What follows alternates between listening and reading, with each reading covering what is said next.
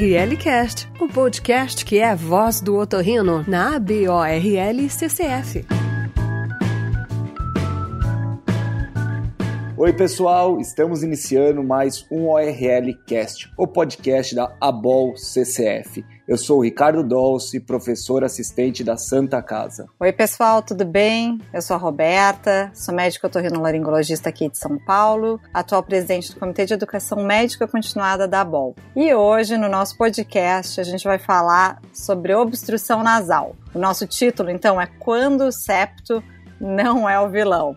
E aí, como é que a gente pode fazer quando nem o septo, nem o corneto são os responsáveis por essa obstrução nasal, mas sim a insuficiência de válvula? E para isso, a gente convidou o Rodolfo e o Eduardo para falar com a gente um pouquinho sobre isso. Bem-vindos, Rodolfo! Eduardo, um prazer ter vocês aqui hoje para conversar um pouquinho com a gente sobre esse, esse assunto tão interessante aqui no nosso podcast. Valeu, Roberta. Obrigado, Ricardo. Valeu, Dudu. Oi, pessoal. Aqui é o Rodolfo. Sou médico laringologista também de São Paulo e atualmente sou diretor de departamento da Santa Casa de São Paulo. Olá, pessoal. Eu sou Eduardo Dolce, sou professor do Departamento de Otorrino da Santa Casa de São Paulo. É um grande prazer estar aqui com todos vocês. Oi, Rodolfo, Dudu, muito obrigado pela presença de vocês. É uma honra imensa tê-los aqui com a gente falando de um assunto tão interessante.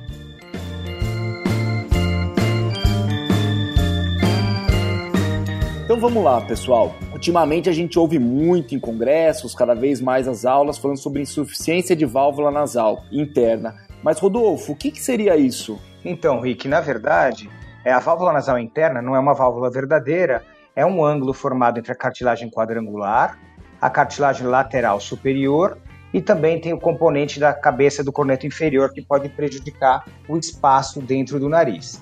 No nariz caucasiano, por exemplo, esse ângulo varia mais ou menos de 15 a 20 graus, no nariz mestiço de 20 a 30 e no asiático aí de 16 a 24 graus. Ah, legal, Rodolfo. Mas e quais seriam as causas dessa insuficiência de válvula nasal interna? Então, Rick, existem algumas causas aí para a válvula nasal interna apresentar uma insuficiência, né? É, uma delas pode ser um desvio alto do septo nasal, que a gente às vezes não faz o diagnóstico de maneira adequada. Pode ser também uma malformação dessa cartilagem, né? E na maioria das vezes, ou um trauma externo, uma agressão, um trauma num acidente de trânsito, ou até mesmo uma cirurgia prévia, uma ressecção exagerada dessas estruturas, tanto da quadrangular quanto da lateral superior. E Dudu, me diz uma coisa: o Rodolfo e o Rick estavam falando aí da válvula nasal interna. Ou seja, se tem uma interna, é porque tem uma externa. É isso aí? Tô certa? Exatamente, Roberta. Então, a região da válvula nasal compreende a válvula nasal interna, descrita pelo Rodolfo, e a válvula nasal externa. Então, quais são os limites da válvula nasal externa? Nós temos o rebordo alar, que é a bordinha do nariz. Nós temos a columela, composta pela cruz medial das cartilagens laterais inferiores e o septo caudal. E também o assoalho da cavidade nasal. Então, essas subunidades compõem a região da válvula nasal externa. E já aproveitando, vamos falar um pouquinho sobre as causas de insuficiência de válvula nasal externa. Então, são causas semelhantes às insuficiências da válvula nasal interna. Então, nós temos malformações congênitas, então, pacientes com cartilagens alares fragilizadas ou então pacientes com cartilagens alares mal posicionadas, que podem ser mal posicionadas cefalicamente ou então mal posicionadas sagitalmente, que é o que hoje a gente chama de eixo curto e eixo longo da cruz lateral da cartilagem lateral inferior. E também nós temos as causas iatrogênicas, principalmente pós-operatório de rinoplastia. Então, naqueles casos que as cartilagens laterais inferiores, principalmente a cruz lateral, foram ressecadas em excesso, esse paciente vai ter uma insuficiência de válvula nasal externa por uma fragilidade, um colabamento dessa região. Nossa, realmente muito importante a gente conhecer essa anatomia mesmo do nariz, né, Dudu? Mas me diz uma coisa, como é que a gente faz o diagnóstico dessa insuficiência de válvula nasal interna? Quando a gente fala em diagnósticos, vamos falar um pouquinho da válvula nasal interna. Como é que funciona? Então, na verdade, fazer o diagnóstico de válvula nasal interna às vezes não é muito fácil, né? É preciso a gente estar atento Primeiro, olhando mesmo o nariz. Às vezes você vê um vem invertido, um pinçamento dessa região do terço médio nasal. Depois você pode fazer um exame físico tocando o nariz, vendo se existe uma fragilidade. A gente tem que fazer tanto a inspeção estática quanto dinâmica, pedir para o paciente fazer uma inspiração forçada e ver se ali existe um colabamento. Mas normalmente a gente usa algumas manobras, que são a manobra de Cottle e a manobra de Cottle modificada. Cottle é simplesmente tracionar a bochecha para a lateral, abrindo um pouco o ângulo dessa válvula nasal e vendo se isso faz melhorar a respiração. E o cotton modificado você pode pegar um porta-algodão ou uma curetinha, por exemplo, ir até a válvula e aumentar esse ângulo levantar a asa nasal para a lateral. Você consegue melhorar a qualidade respiratória e, consequentemente, fazer o diagnóstico de insuficiência de válvula nasal interna. E Dudu, me diz uma coisa: se a gente pedir uma tomografia, a gente consegue fazer um diagnóstico de válvula nasal externa? Você acha que é um exame que pode ajudar a gente a estar tá melhorando esse nosso diagnóstico? Então, Rick, na verdade, nós não utilizamos de rotina exames de imagem para o diagnóstico da insuficiência de válvula nasal externa. Então, o diagnóstico ele é eminentemente clínico. Então, depende do nosso exame físico. Então, nós vamos fazer uma inspeção, nós vamos observar o nariz, tanto na inspeção estática quanto dinâmica. Muitas vezes, só de observar numa inspeção estática o nariz, a gente já consegue identificar realmente um colabamento nessa região. Vamos pedir para o paciente fazer uma inspiração. Claro que não pode ser uma inspiração muito forçada, senão vai acabar colabando essa região da válvula externa. E também é importante nós realizarmos o teste com a manobra de Cotton modificada, como o Rodolfo já citou. Para a válvula externa é a mesma coisa. É só nós posicionarmos o nosso estilete é, ou uma cureta também nessa região da válvula externa e pedir para o paciente inspirar para a gente poder ver o quanto que isso melhora. E também nós devemos palpar o nariz. Isso é muito importante. Com a palpação da ponta nasal das cartilagens laterais inferiores, nós já conseguimos identificar uma fragilidade nessa região ou em pacientes que já foram operados, identificar outras alterações que possam ser responsáveis por uma insuficiência da válvula nessa região. E aproveitando, Rodolfo, você faz algo de diferente do que eu falei? Você pede algum outro tipo de exame para o diagnóstico de insuficiência de válvula? Então, Dudu, normalmente não, né? Existem os exames objetivos, tem a tomografia, como vocês já citaram, tem aí a rinometria acústica, a rinomanometria, mas eu acho que esses exames, de uma maneira geral, são muito mais acadêmicos do que utilizados no dia a dia. Existem pessoas que acabam utilizando, mas não é o meu hábito. Normalmente, eu prefiro fazer uma inspeção, uma palpação, como você mesmo citou, e tentar fazer o diagnóstico no exame físico. Eu também acredito que na avaliação clínica do paciente é que você faz o diagnóstico de suficiência de válvula, tanto a interna quanto a externa. Você está ouvindo ORLcast. Bacana, Rodolfo. Me diz uma coisa então, olha só. A gente está lá no consultório e aí chega um paciente que continua com a queixa de obstrução nasal. Mas aí a gente sabe que ele já fez uma septoplastia, ele já tem uma história de uma turbinectomia ou turbinoplastia e retorna depois mantendo a queixa de obstrução nasal de um dos lados. Aí a gente faz a nasofibro, não vê nada. A rinoscopia anterior também não tem nada, não tem nenhum desvio de septo, os cornetos estão ali tranquilos, normotróficos. E aí vem a minha pergunta: esses casos são aqueles casos que são importantes para nos alertar para ligar um sinal vermelho de que pode ser uma insuficiência de válvula? Nossa, Roberto, acho que você foi perfeita na sua descrição, na sua colocação. Eu acho que se as pessoas que escutarem esse podcast guardarem isso na cabeça, eu já vou ficar muito feliz. São nesses casos onde a gente não encontra um desvio de septo significativo, a gente não tem uma hipertrofia de cornetos inferiores, e o paciente mantém uma queixa que acaba sendo consistente, eu tenho que estar atento que pode ser um problema de válvula nasal. E aí eu vou fazer aquelas manobras que eu já citei, o exame físico que o Dudu já citou, enfim, prestar um pouco mais atenção na parede lateral. Isso foi perfeito, exatamente isso. Ah, legal, Rodolfo. Então fica a dica para os nossos ouvintes. Paciente que já realizou o procedimento cirúrgico, a gente não vê alteração de septo, cornetos e mantém uma queixa consistente de obstrução nasal, essa é a mensagem que a gente quer passar para os nossos ouvintes. Legal. E Dudu, me fala uma coisa. Eu avaliei o paciente, aí eu fiz o diagnóstico de que ele tem uma insuficiência de válvula nasal interna. E aí vem a minha dúvida: como é que eu vou tratar esse paciente? É o mesmo acesso que eu faço com uma septoplastia, aquela incisão hemitransfixante clássica? Ótima pergunta, Rick. Então, isso é, é, é algo que a gente gosta realmente de, de discutir, de explicar para os nossos colegas da maneira que a gente faz. Então, existem opções, né? É, desde um acesso de rinoplastia aberta, pode ser feito incisão transcolumelar, as incisões marginais, não há problema algum. Pode ser feito um acesso bem conservador, principalmente para a válvula interna, alguns colegas fazem um pequeno descolamento do túnel superior apenas para poder encaixar o spreader graft lá em cima. É, mas eu normalmente, em se tratando de rinoceptoplastia funcional, quando o paciente não tem nenhuma queixa estética, eu faço um acesso fechado com as incisões hemitransfixantes dos dois lados, que depois a gente vai unir é, transformando na incisão transfixante, e as incisões intercartilaginosas. Então, na minha opinião, o acesso da rinoplastia é fundamental para que a gente possa corrigir essas alterações. Então, fazendo um acesso de rino, eu, eu consigo expor todo o meu septo, eu consigo locar os enxertos de maneira mais fácil. Então, é algo que a gente sempre fala, que é importantíssimo, mesmo para quem não está habituado a, a fazer uma cirurgia estética, saber o acesso principalmente para esses casos de insuficiências de válvula e para os desvios septais complexos. E o Dudu, nesses casos, você acaba fazendo o acesso que você acabou de explicar, e aí você vai separar as laterais superiores da quadrangular?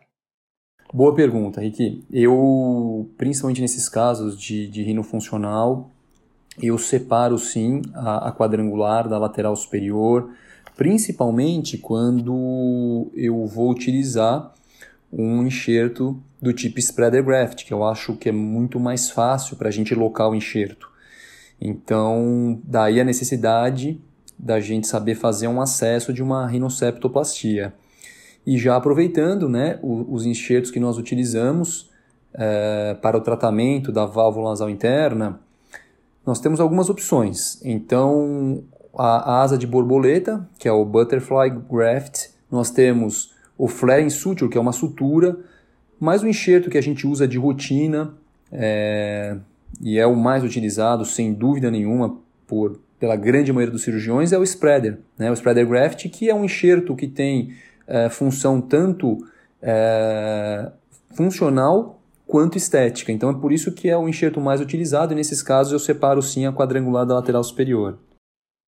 Nossa, super interessante, hein, Dudu? Rodolfo, diz uma coisa, em relação a esses acessos que o Dudu tinha falado, é a mesma forma que eu vou tratar a válvula nasal externa ou tem diferença? Como é que a gente faz o tratamento da externa? Então, Roberta, na verdade, o tratamento é um pouquinho diferente da válvula nasal externa em relação à válvula nasal interna, porque eu vou ter que mexer na ponta nasal. Se eu não tiver nenhum interesse estético associado, eu posso fazer uma cirurgia simples, que é criar um túnel sobre a porção lateral da alar e colocar um pedacinho de cartilagem até a abertura piriforme. Chama alarbatem esse enxerto. Normalmente a gente tira da cartilagem da orelha, da concha auricular. Agora, se eu tenho, por exemplo, uma queixa estética associada e eu já abri a ponta nasal, aí normalmente eu não vou colocar um enxerto solto eu vou acabar fixando um pedacinho de cartilagem na cruz lateral para reforçar essa parede lateral. E ainda existe a opção de não abrir a ponta e fazer um pequeno enxerto, como se fosse um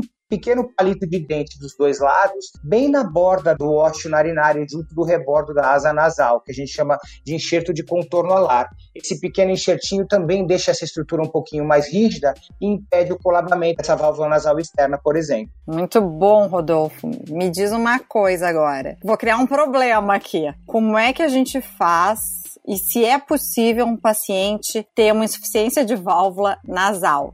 Interna e externa. E aí, a gente tem um problema muito grande aí? É, na verdade, a gente sempre tem o cuidado de tentar avaliar as duas válvulas nasais, tanto a interna quanto a externa. E normalmente, quando a gente vai realizar uma rinoceptoplastia funcional, a gente procura tratar as duas. A gente não tem mais chance para errar. Então, eu acho que não é incomum que aconteça uma fragilidade tanto na interna quanto na externa. E aí você faz normalmente um acesso de rinoceptoplastia, que pode ser aberto ou fechado, não importa o tipo de acesso, mas vai atuar tanto na válvula externa quanto na interna. Eu costumo fazer isso, na verdade, de rotina. Tento tratar as duas quando eu faço o diagnóstico, pelo menos uma delas. Dudu, você e o Rodolfo comentaram muito sobre diversos tipos de enxerto, spreader, batten, butterfly. E me fala uma coisa, esses enxertos, da onde que vocês tiram? Os enxertos, nós preferencialmente utilizamos o septo. É a melhor fonte doadora para enxerto. Ele é utilizado para a grande maioria dos enxertos, então, e é o melhor, né, para spreader graft, para o enxerto de contorno, para um strut de cruz lateral. Então é um enxerto que a gente usa. A cartilagem conchal, ela é muito boa, principalmente para o batten graft, principalmente pela própria concavidade que ela tem. Então, se eu for colocar só um batten, se o paciente não tiver queixa estética nenhuma, então eu acabo utilizando a cartilagem auricular. E pacientes que já foram operados antes, que realmente não tem septo doador de enxerto, aí a gente tem que discutir a possibilidade de cartilagem conchal ou a cartilagem de costela. Ah, legal. Interessante saber disso. E me fala uma coisa, vamos para o assunto que todo mundo quer saber. O convênio, eles cobrem esse tipo de cirurgia que vocês estão falando, a tal da rinoceptoplastia funcional? Como é que funciona isso? O médico que está lá na cidade dele, está ouvindo esse podcast, como é que ele vai fazer esse pedido? Existe essa possibilidade? Excelente pergunta. Então, quando o paciente tem uma insuficiência de válvula ou um desvio septal complexo, que eu vou precisar realmente fazer um acesso de rino, locar algum tipo de enxerto, nós temos o código de rinoceptoplastia funcional. Então, os convênios, na grande maioria das vezes, não glosam ou não dificultam a liberação desse tipo de procedimento. E recentemente, o que eu tenho recebido de alguns pacientes, de um ou dois convênios é, em especial, que o convênio pede para o paciente mandar um vídeo fazendo uma, uma gravaçãozinha do paciente inspirando com a, a identificação da base nasal, para poder realmente identificar esse, esse colapso de válvula nasal, aí no caso principalmente externa. Então é algo que o convênio pode solicitar, até para vocês não estranharem, né? Se chegar para vocês algum dia esse tipo de solicitação, realmente é só fazer um videozinho é, e encaminhar para o convênio. Então, nós temos direito a esse tipo de código e é realmente o que a gente faz neste tipo de cirurgia. Então, Dudu, existem dois casos aí que eu peço rinoceptoplastia funcional. A primeira delas é quando eu faço o diagnóstico de válvula nasal externa, insuficiente ou de insuficiência de válvula nasal externa, e eu peço essa foto de base do paciente, tiro essa foto e encaminho para o convênio com legenda, uma flechinha apontando para a região da válvula, mostrando insuficiência. Às vezes até do septo caudal desviado, quando ele persiste, né? Agora, para a válvula nasal interna, de uma maneira geral, eu sempre tiro uma foto de frente e aí eu mostro ou o V invertido, que é característico do pensamento de válvula nasal interna, ou o desvio dessa região mais alta. Então, o paciente tem uma rinoescoliose, né, ou uma laterorrinia. Nesses casos, eu também envio a foto e mostro tem um lado côncavo e um convexo e que naquela região existe um pinçamento de válvula nasal interna que eu vou precisar abordar. Então, nesses dois casos, quando eu peço rinoceptoplastia funcional para o convênio, eu sempre encaminho as fotos, eu não espero eles pedirem, porque alguns já estão pedindo de rotina. Então eu envio o laudo da Tomo, eu envio a prévia de reembolso, se eu for fazer o reembolso, e envio as fotografias para que o convênio possa aprovar esse código. Rodolfo, muito bem lembrado da questão da laterorrinia. ORLcast, o podcast da ABORL CCF.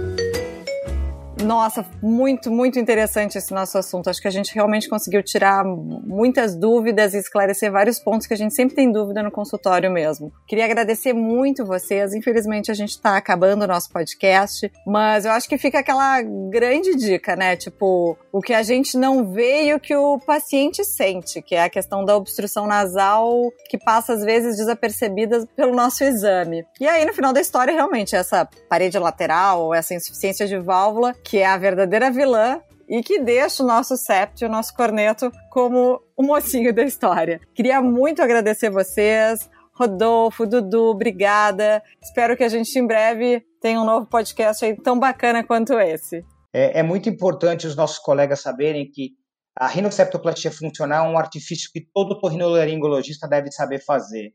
Não importa se eu sou laringologista, otologista, mas se eu quero resolver desvios de septos mais complexos e que tenham aí, por exemplo, a laterorrenia, como a gente comentou, só a septoplastia isolada não resolve o problema. A gente tem que saber colocar um spreader graft ou fazer um acesso de rinoplastia para melhorar a qualidade respiratória desse paciente. Senão, a gente vai ser frustrado no nosso resultado e o paciente também vai ter um resultado abaixo do que ele espera.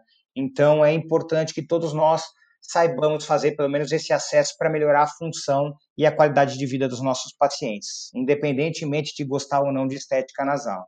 Bom, pessoal, obrigado aí pelo convite. Espero que tenha esclarecido a maioria das dúvidas de vocês em relação às válvulas nasais. E quem tiver interesse ou, ou, precisar, a gente tem essas aulas já gravadas. Pode pedir que a gente encaminha sem problema nenhum. Qualquer dúvida é só entrar em contato, tá bom? Muito obrigado, Roberta. Muito obrigado, Rick, pelo convite. Fiquei muito feliz de estar aqui com vocês. Obrigado, Rodolfo, por estarmos juntos, como sempre. Um grande abraço para todos. Qualquer dúvida, podem me contactar, eu estou à disposição. E um ótimo dia para todos. Abraços e beijos. Obrigado, Rodolfo. Obrigado, Dudu. Sempre muito bom ter a presença de vocês. Uma honra imensa falar desse tema super interessante. Obrigado, Roberta, mais uma vez a minha parceira de podcast. Sempre um prazer estarmos juntos e proporcionando e trazendo informações novas para os nossos ouvintes. Pessoal, sempre lembrando, toda sexta-feira às seis e meia a gente lança um podcast novo. Lembrar que no Natal e no Ano Novo esses podcasts vão ser lançados na quarta-feira, excepcionalmente, tá bom? Um ótimo dia para todos vocês. Tchau, tchau.